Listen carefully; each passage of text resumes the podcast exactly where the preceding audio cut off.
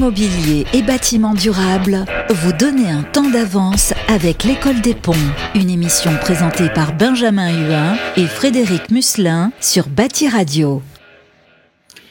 Eh bien, bonjour à toutes, bonjour à tous. Vous êtes bien sur Bâti Radio. Bienvenue dans votre émission mensuelle Immobilier et bâtiments durables vous donnez un temps d'avance avec l'école des ponts.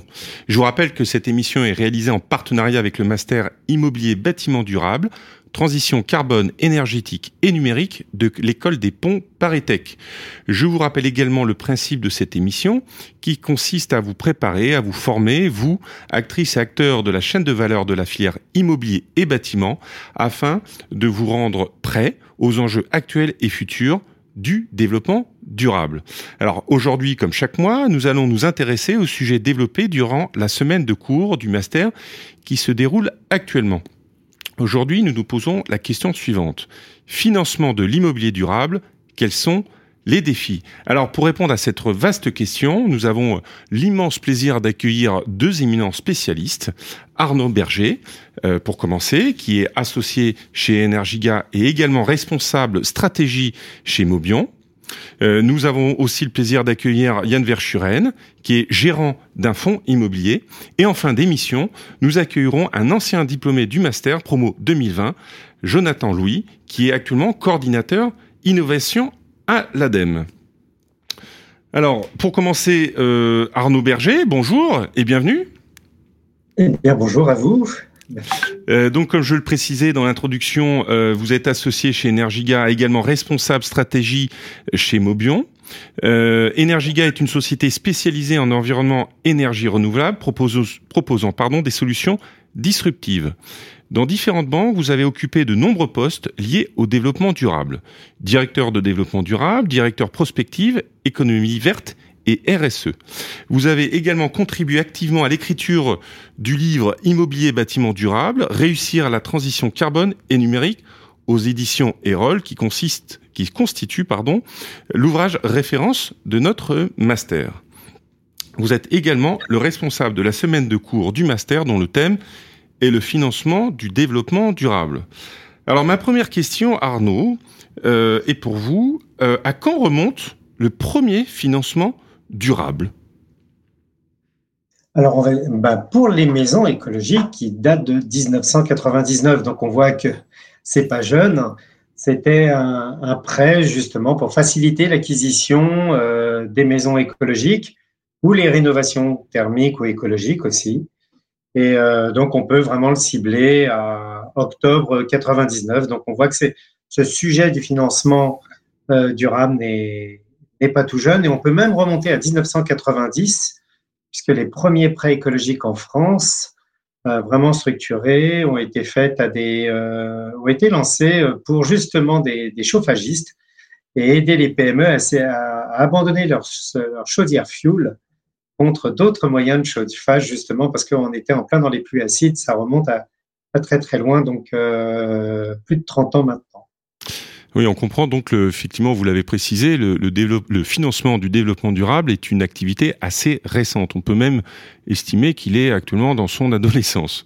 Euh, comme deuxième question, je voudrais savoir, euh, on voudrait tous savoir si le financement du développement durable est une activité rentable. Ah, alors euh, récemment, il y, a, eu pas mal de postes justement et, et de remise en question justement sur l'intervention des, banques dans, la finance verte et la transition énergétique et, euh, et la rentabilité est justement le ensemble le point de blocage. On va dire que aujourd'hui il y a il n'y a pas qu'une euh, rentabilité euh, dans l'immobilier durable. Il y en a il y en a plusieurs. Et, euh, mais on va dire qu'il y a ces, ces, rentabilités segmentent le marché en, en trois grands euh, sous-ensemble. Le marché de l'immobilier solidaire, donc là, on a des, rentabilités négatives ou même faibles, hein, entre 0 et 3, 5% euh, C'est là où on va trouver vraiment euh, bah voilà, tout ce qu'on appelle l'immobilier solidaire, là où la question sociale et de l'humain est très forte dans, l'habitat et qu'on va essayer de conjuguer avec l'environnement. Et ça nécessite voilà, beaucoup de dépenses qui vont euh, se retrouver à freiner la rentabilité de ces investissements. Voilà. Ensuite, on a plutôt le modèle de, rentabilité, donc les marchés, on va dire, bancaires de, de la rénovation thermique ou de l'immobilier durable, on est dans des fourchettes entre 5 et 8% de rentabilité. Euh, c'est typiquement le marché de masse de la rénovation thermique des bâtiments ou de la, on va dire ce qu'on appelle entretien-rénovation, hein, avec essentiellement de PME puisque leur rentabilité est adaptée à ce type de marché. Et puis, on a les rentabilités financières, c'est-à-dire à partir vraiment euh, 10, 10% jusqu'à l'infini, évidemment, où là, on va plutôt trouver, bah, évidemment, les, acteurs de, des marchés financiers avec des rentabilités de référence recherchées aux alentours de 15%. C'est là où on va voir les fonds d'investissement. Évidemment, les sociétés cotées vont être dans, dans, dans ce marché-là, que ce soit dans la distribution ou, ou, ou dans la construction. Voilà. Et donc, il n'y a pas que ce marché est rentable, mais simplement, le, ce qu'on oublie souvent, c'est de, de, montrer cette segmentation de la rentabilité et donc des marchés conséquents. Et du coup, on aligne tout sur la rentabilité des marchés financiers. Et donc, du coup, c'est facile de dire qu'aucun marché n'est rentable, sauf celui à la limite très élitiste de certains marchés qui, euh, qui sont, par exemple, les grandes constructions, le tertiaire ou euh, l'immobilier de bureau. Euh, alors que ce marché fait vivre énormément, énormément d'entreprises. Voilà. Et si par contre on regarde dans ces marchés ces rentabilités, lesquelles créent le plus d'emplois, par contre, bah, force est de dire que c'est le marché où sont présents donc le, le, modèle de rentabilité, on va dire moyen, celui de 5-6%, c'est celui de la rénovation thermique. C'est pour ça qu'on dit, comme c'est un marché très, très volumineux, on dit souvent que ces bâtiments créent beaucoup d'emplois parce que voilà, ces PME du, bâtiment sont surreprésentés dans ce marché. Oui, on comprend bien qu'il y a bien, vous, avez bien exposé la situation, il n'y a pas une seule rentabilité, il y en a euh, plusieurs. Euh, on voit également que le développement durable appliqué donc à notre filière prend de plus en plus de place. Euh, Arnaud, selon vous, que manque-t-il pour que son financement se développe? Ah, alors déjà, il y a ben, il y a la question, déjà pour le développer, c'est à quelle finalité on, parle souvent du climat, mais il y a aussi cette question de l'emploi. Je pense que ça nécessite de s'intéresser euh, au marché qui génère le plus d'emplois dans, dans, cette filière, c'est-à-dire le marché euh, voilà, de l'immobilier solidaire et, et de l'entretien-rénovation, et plus particulièrement la rénovation thermique. Donc, il y a déjà, euh, pour que ce marché se développe, il faudrait déjà pouvoir le distinguer. Aucun travail n'arrive à distinguer les sous-parties de ce marché en fonction de leur rentabilité et de leur modèle économique. Et c'est pour ça qu'on apporte, on va dire, le marché de la rénovation comme un bloc, alors que ce bloc est, constitué de sous-ensembles, pas forcément même des fois euh, avec les et pas du tout même parfois euh, de cohésion les uns par rapport aux autres sur les produits vendus, sur les manières de faire, sur les manières même de financer et d'assurance. Donc, le, le, le premier sujet, c'est de travailler sur un modèle de distribution, euh, c'est-à-dire avec euh, coordonner et fluidifier l'ensemble de la distribution euh, pour faire les travaux de rénovation. La deuxième chose, euh, c'est de travailler ce marché. Un, un, problème, on va dire, de, comme tous les marchés de la croissance verte, c'est qu'on développe les, les incitations fiscale, verte, pour amorcer ce marché avant même d'avoir pensé à l'assurance. Donc aujourd'hui, quand on veut faire des travaux de rénovation thermique, on a, alors qu'on a tous les moyens de travailler sur des dispositifs d'assurance de, de, résultats des, rénovations thermiques, puisque on a aujourd'hui des outils euh, numériques nous permettant d'avoir des capteurs comme ça pour savoir si on ouvre les fenêtres ou pas, et donc d'avoir un bon contrôle de l'énergie et donc des résultats de cette énergie. Euh, on n'a pas pour les rénovations thermiques, par exemple, d'assurance de, garantie de résultats. Je pense que ce sera un dossier majeur à faire. Et si on regarde les travaux depuis pratiquement 20 ans sur tout ce qui a pu être dit pour euh, soutenir euh, l'immobilier durable, jamais un travail n'a eu comme objet les questions de l'assurance sauf peut-être euh, peut-être que voilà, Jonathan pourra nous en parler tout à l'heure. Donc ça, ce sont déjà voilà, c'est une question de polarité, c'est-à-dire s'intéresser aux acteurs, c'est-à-dire aux PME, passer par ce crible-là pour développer l'offre et soutenir ces PME avec des assurances pour, on va dire, sécuriser l'investissement euh, du client qui est aussi le particulier que nous sommes sur ces sujets-là. C'est, je pense, très important. Et puis le troisième point qu'il y a, c'est que sur les PME de la rénovation, on a beaucoup de grosses, euh, de, très belles sociétés familiales de rénovation ou de construction durable. Euh, et il manque aujourd'hui euh, des possibilités pour ces sociétés d'avoir des appuis en fonds propres, c'est-à-dire en capitaux, pour pouvoir se développer.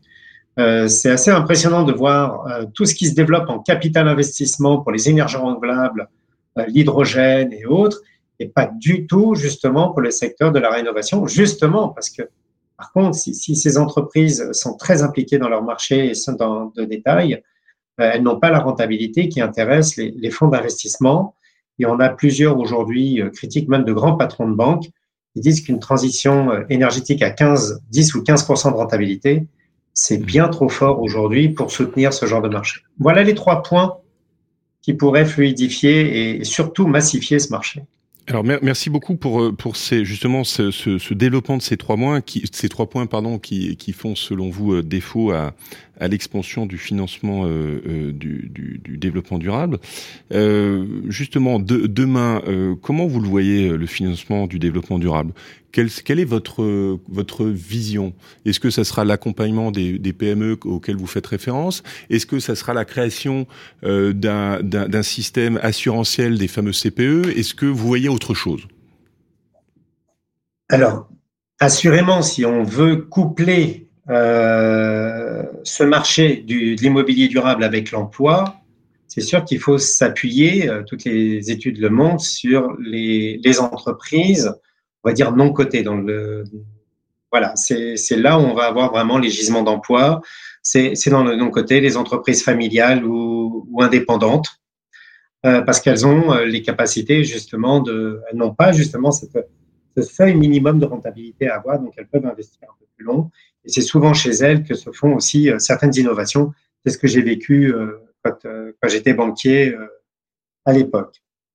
Je, je, pense qu'il va y avoir ce qui va tirer ce, marché déjà au niveau des financements. Donc, ce serait justement de, on travaille sur les PME, c'est la bancarisation, c'est les questions d'assurance. Or, ce sont des données qui sont complètement aujourd'hui absentes des débats il y a énormément, il y a encore une vague de rapports euh, qui, a été émis pour euh, soutenir le marché de, l'immobilier durable, notamment les rénovations thermiques, et on refait les mêmes propositions que depuis, euh, depuis 15 ans que, l'on voit fleurir au, fur et à mesure.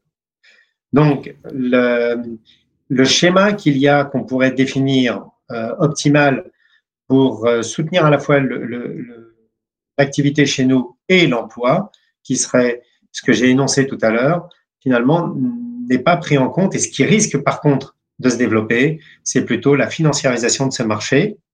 Et avec une crainte euh, peut-être demain, c'est que cette financiarisation pourrait pousser, on va dire, tout le marché avec des fonds d'investissement euh, peut-être étrangers dessus, et donc euh, qui pourrait prendre le lead même sur les acteurs historiques de, ce marché. Attention, la financiarisation, ça veut dire qu'on va remplacer des acteurs vraiment économiques aussi pas une possibilité que ce marché soit détenu par des fonds d'investissement avec les dérives qu'on peut voir. Eh bien, merci beaucoup Arnaud pour, euh, pour ce point de vigilance et plus généralement pour votre éclairage sur les multiples facettes que revêt le financement du développement durable.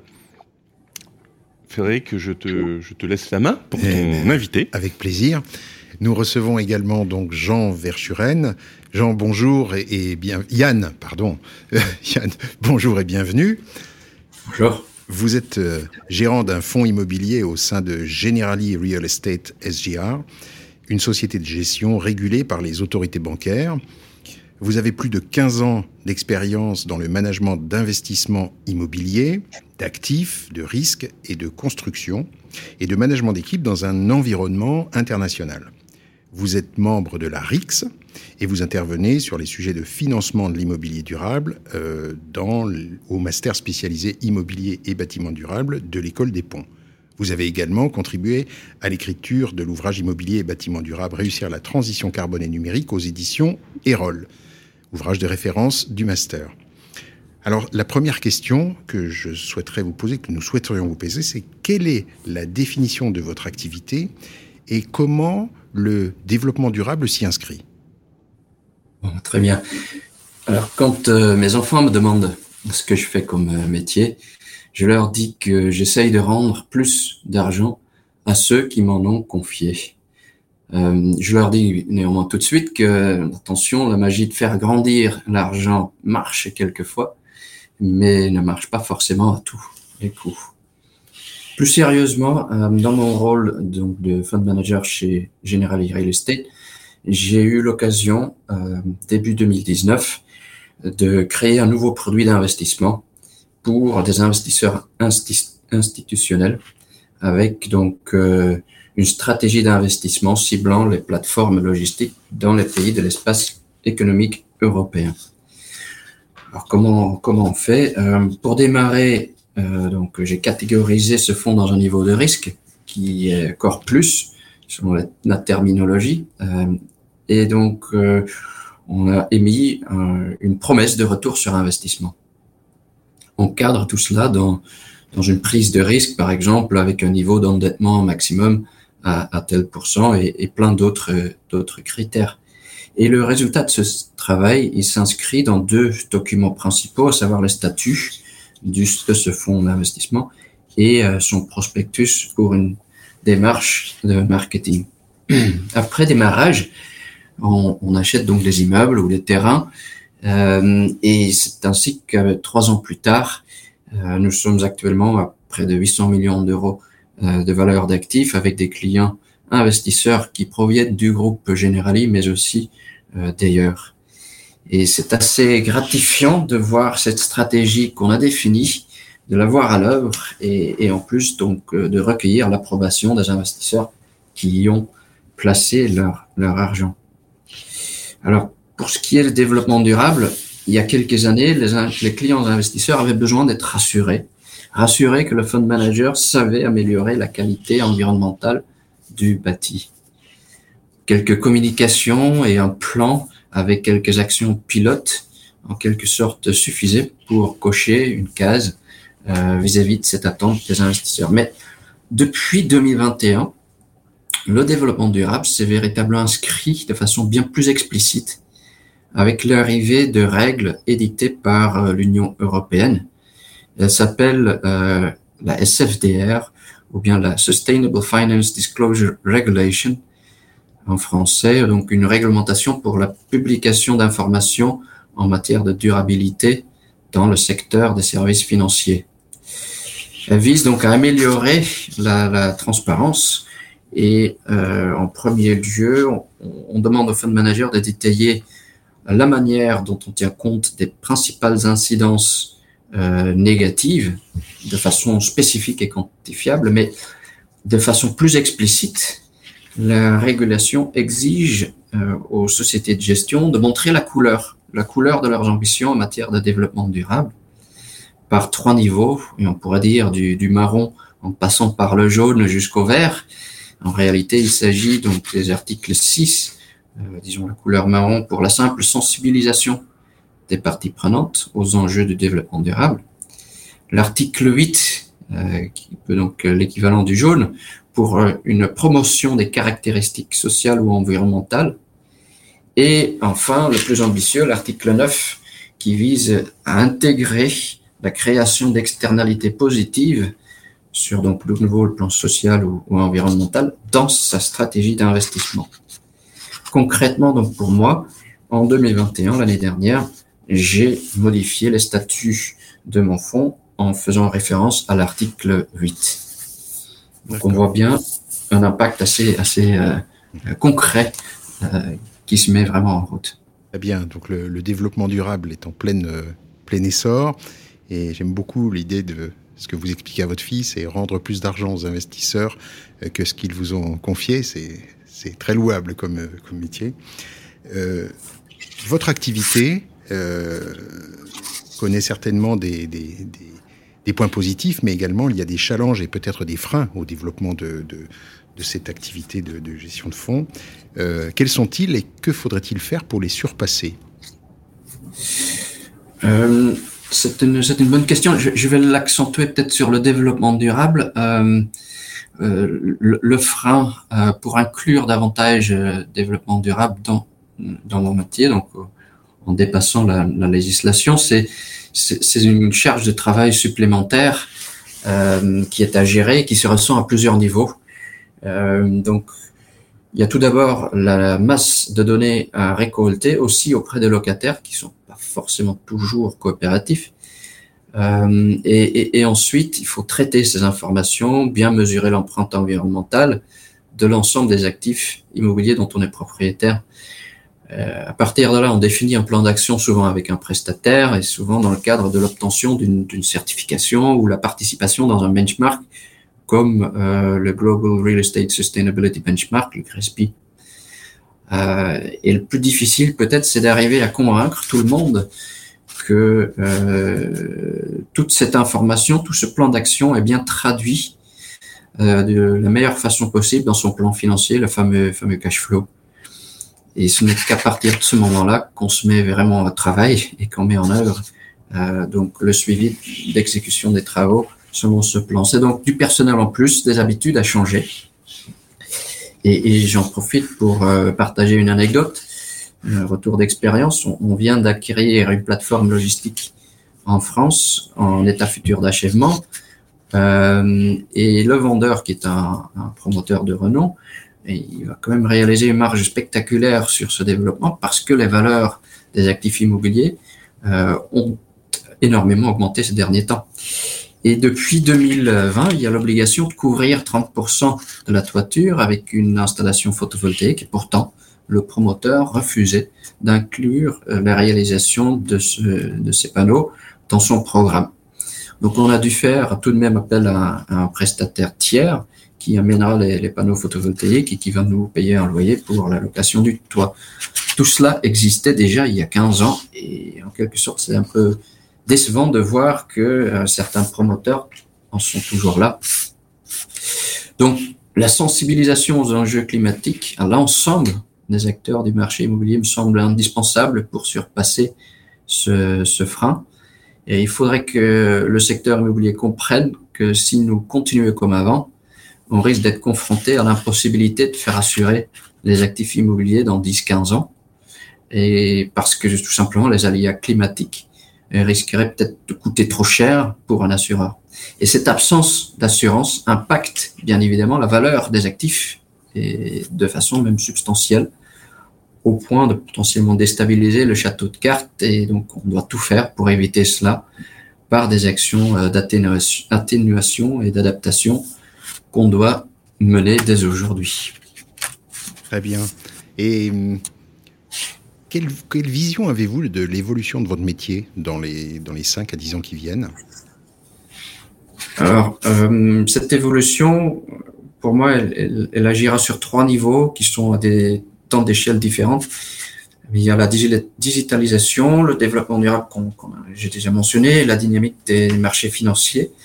Mais donc tout d'abord, euh, la gestion de fonds n'échappera pas à la désintermédiation qui est provoquée par la digitalisation. Euh, notre client Generali France distribue déjà des parts de certains véhicules d'investissement par, euh, par la blockchain. Et on pourrait imaginer que la définition d'une stratégie d'investissement puisse se faire un jour par intelligence artificielle sur base d'une analyse big data, avec ensuite l'édition de contrats et le soutien à l'exécution de la stratégie et, la suivi de performances toutes faites de façon digitale, automatisée et, décentralisée.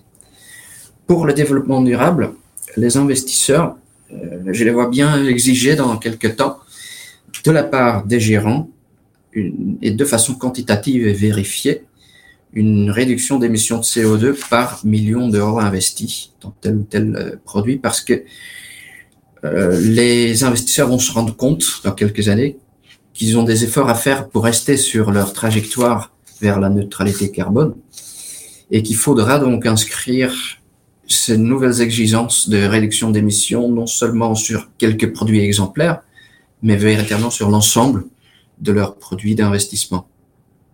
Et euh, les gestionnaires d'actifs, j'ai parlé tout à l'heure des articles 6, 8 et 9, euh, je sens que on va bientôt être classé par rapport à nos ambitions par rapport justement à cet gestionnaire qui aura peut-être le plus d'articles neufs sur l'ensemble de ces fonds gérés. Et, donc, on va avoir un affichage qui sûrement mobilisera l'ensemble du secteur dans un sens vertueux. Mon troisième point est sur une échelle de temps beaucoup plus imminente. C'est donc euh, la dynamique des marchés financiers parce que nous venons de tourner une page dans l'histoire des marchés financiers. L'argent gratuit des dix dernières années n'est plus depuis quelques semaines. Et euh, le coût de financement a fortement progressé, si je peux simplifier, disons de, de, de 1% au début de l'année, compte taux d'intérêt à 4% aujourd'hui.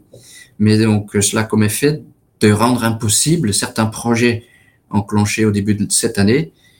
Et, euh, les prix avaient tellement augmenté ces dix dernières années, comme j'ai mentionné, où, au point où un bâtiment logistique n'offrait plus que de 3% de rendement à l'acquisition.